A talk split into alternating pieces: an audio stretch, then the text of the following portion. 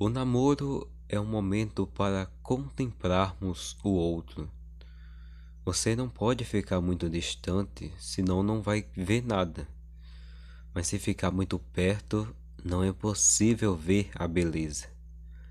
O namoro grudento, cheio de amassos e beijos, não tem como ver o outro, mas apenas suas próprias paixões.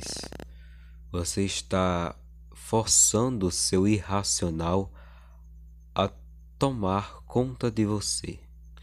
E quando isso acontece, não há como fazer boas escolhas para a sua vida.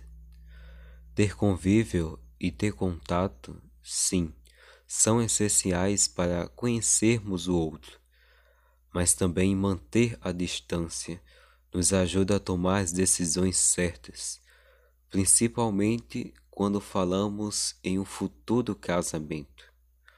O namoro à distância não faz com que um possível amor se desfaça, muito pelo contrário, faz com que ele se fortaleça ainda mais.